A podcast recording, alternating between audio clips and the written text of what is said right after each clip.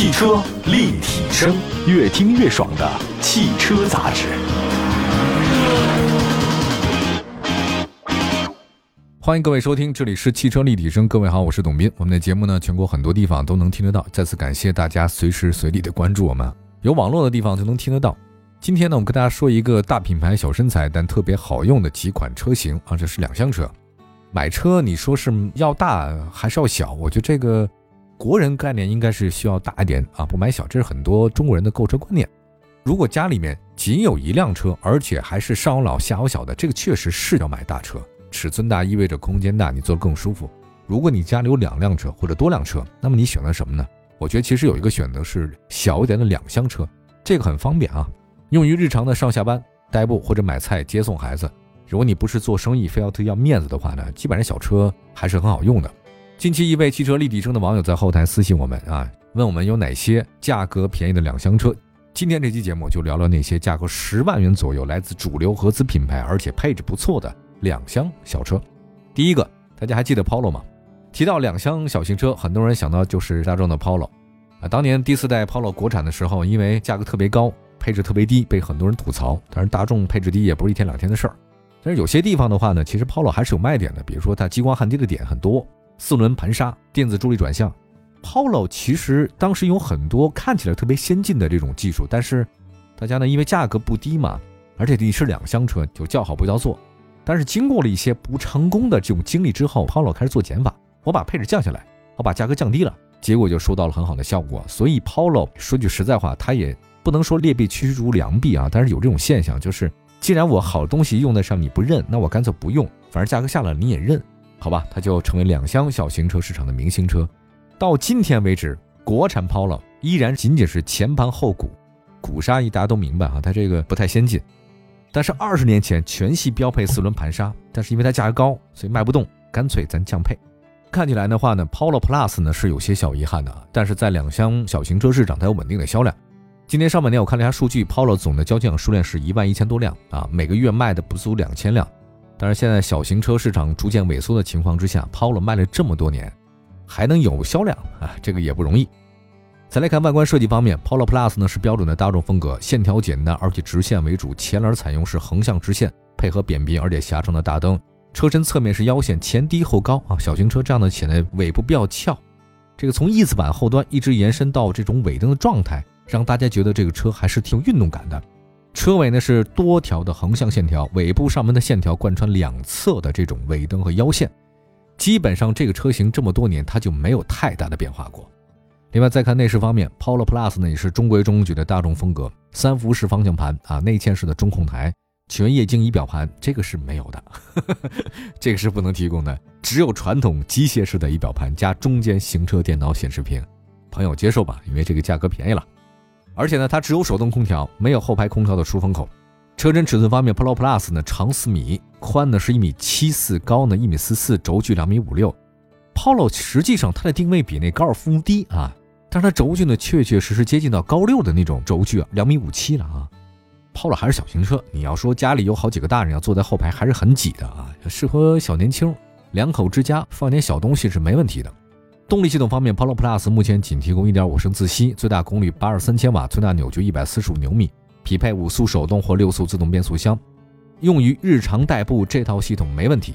当然，你要体验激情的话，这个六速自动变速箱是很难有激情提供，而且是一点五自吸，你怎么也点五 T 吧？底盘方面，前麦弗逊，后扭力梁式非独立悬架。我看了一下市场里面，Polo Plus 是五款车型提供，价格是九万多到十二万四。啊，如果你不是特别喜欢手动挡的话，推荐您十万块钱这个叫自动纵情乐活版，或者十一万六千九叫自动炫彩科技版。啊，自动炫彩科技版的话呢，东西很多，像主动刹车、倒车雷达、电动天窗、无钥匙启动、无钥匙进入都有。我觉得尽管 Polo 降了不少配置啊，但是它其实有很多的高级车型，它都标配了像头部气囊、ESP、胎压报警、定速巡航、后视镜加热。车内化妆镜、照明灯等等，而且现在 Polo 有优惠，很多地方十一万六的它能卖十万，希望大家可以去看看啊！我觉得 Polo 大众嘛，因为卖的车点也很多，你买这个车你不用担心它的后续保养，全国各地都可以有，希望大家可以关注一下这个车，十万块钱左右不差了。下一个呢，再关注一下本田飞度啊。有人曾经说过这么一句话，说有大众 Polo 的地方，一定有本田飞度。很多人把飞度啊带引号的叫平民超跑，我也不知道是谁给他说叫平民超跑的。都平民了，您就没必要超跑了吧？这话糙理不糙哈。我们说一下，其实飞度真的是日常代步车。目前国内销售的飞度是它的第四代车型，依然沿用的是 JK 五的平台开发。轴距跟上代相比的话呢，差不多啊一样，但车身高度有所增加。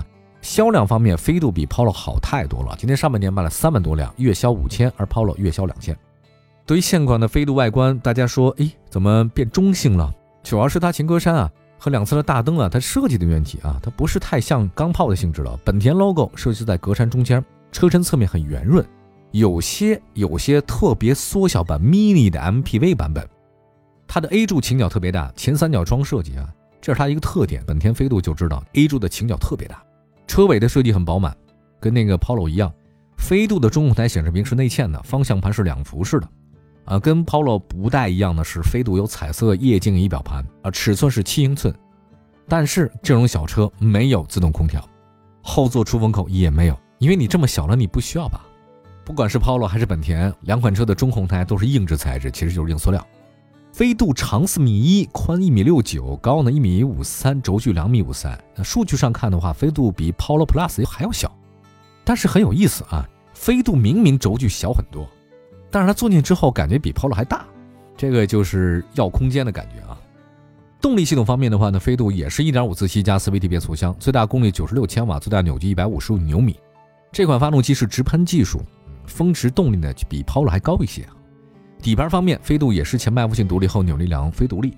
飞度零百加速呢可以跑到十秒以内。那飞度的价格门槛呢其实比 Polo Plus 要低了，只要八万一千八，那你就能开回家。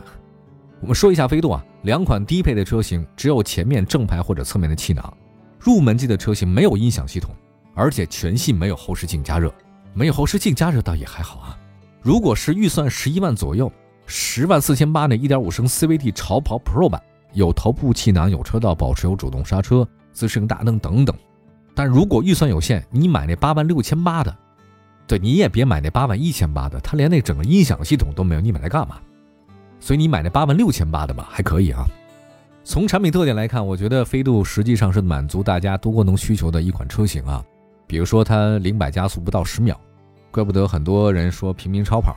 对于经济型轿车来说，我觉得飞度是个性价比比较高的选择，油耗也低，可靠性也还好，而且呢，它的空间呢，别看轴距小，的空间还比较大，也适合年轻人代步。但是它全系没有倒车雷达，你得自己加装去。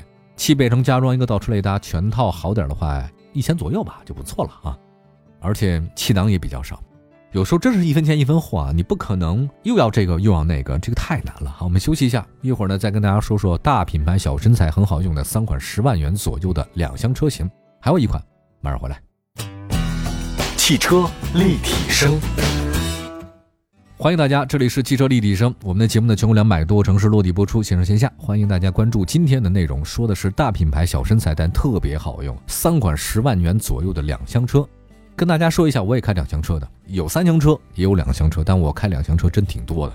因为我们节目呢是在北京制作播出，北京的停车情况大家应该略有耳闻吧？咱先不说堵车的情况，停车情况其实比堵车情况还要糟糕。我们来看一下今天刚才说的两款车型啊，一个是大众的 Polo Plus，还有一个本田的飞度。那接下来说说广汽丰田 Yaris L 致炫。我记得广丰的这个 Yaris L 致炫，给人感觉好像低调非常多。其实丰田的明星小型车就是雅瑞斯啊，就雅力士啊，但一开始表现非常一般。目前销售的雅力斯 L 致炫是一款专门为咱们市场打造的车型，而且市场存在度并不高。不过你也知道它是丰田，所以卖的也不算太差。今年上半年总交强险数量是三万四，跟飞度差不太多啊。那如果是老车迷，我觉得应该有印象吧？最早叫雅力士啊，最早丰田雅力士的外观很圆润，很时尚。有特点，有辨识度，但如今的致炫让人看到有些平庸了。在一三年四月份上海车展的首发亮相之后呢，经过小改款，但整体轮廓没改，也是国人咱们都熟悉的标准两厢车。内饰超级简单 哈，极简风，三辐式方向盘，机械式仪表盘，悬浮式中控显示屏，没有什么花哨的设计，就是实用。配置方面，没有自动空调，没有后座出风口。而且气囊也很少。除了顶配以外，中配、低配车型只有前排双气囊，顶配版呢也只有前排正面和侧面的四气囊。亚瑞斯真的配置低了点啊，要跟现在很多自主品牌相比不高啊。车身尺寸方面，亚瑞斯致炫长四米一六，宽一米七，高呢一米四九，轴距两米五五。其实它的轴距啊比飞度还长一点，对吧？这腿部空间，哎，但是因为飞度那个车型啊，各位你会发现飞度后面很高嘛，它其实就是给你要空间的，所以整个的表现，飞度轴距小，但空间表现好。致炫的话呢，腿部空间也还好，它轴距大，尽管它设计不是飞度那种箱型设计哈。看一下动力系统方面，致炫是1.5升发动机加 4AT 变速箱，这个跟飞度差不多，最大功率82千瓦，功率小。它的 NEDC 整个的综合油耗呢是五升啊，飞度是五点三升。我们今天说的第一款车大众 Polo Plus 是五点五升。底盘结构方面的话呢，致炫亚瑞斯 L 致炫是前麦弗逊独立，后扭力梁非独立，同样没有四轮盘式制动啊。配置方面的话，丰田这款车型顶配没什么配置，我们建议大家八万五千八领先 Plus 版这就行了。前排双气囊 ESP，你总得有 ESP 吧？倒车雷达、定速巡航、遥控都是有的。如果再想加点钱，四千块钱入手那致炫 X 领先 Plus 版，增加了跨界套件和 LED 大灯。我觉得相比飞度跟 Polo，致炫明显服役时间更长一点。各位知道，丰田之所以世界数一数二的大的汽车集团，是有它的生存之道，就是没有领先技术，但是皮实耐用，油耗不高，空间表现合适中庸，绝对是一款很好的代步车。特点上看，你没发现咱们中国卖的特别好的那些神车，像捷达、桑塔纳都是这样，没有突出优点，但是没有很多短板，再加上丰田品牌较高的保值率，致炫经济型吸引人的小车。我们今天三款车型都属于两厢小型车的代表者、佼佼者。虽然如今 Polo Plus 不像以前第四代 Polo 是新技术为卖点，但是整体感觉不错。1.5升自吸在技术上。确实一般，但优势呢是保有量大、维修便宜，全系标配头部气囊。第二款说的飞度呢，顶配车型配置高，1.5升虽然是自然吸气，但直喷发动机表现不错，动力最好。致炫的话很中庸，实惠、皮实耐用、省油，维修保养便宜，保值率还可以啊，日常代步够用。所以这三款车仅供大家参考。说完这个今天的三款车之后，有没有想到说下次换车的时候可以多看看两厢车？三厢车其实它很多地方，不论是停车空间，好多地方的表现还不如两厢车呢。您家里有两辆车的话，建议选择一个两厢的。祝福大家用车愉快，明天同时间我们在节目中不见不散。这里是汽车立体声，下次接着聊，拜拜。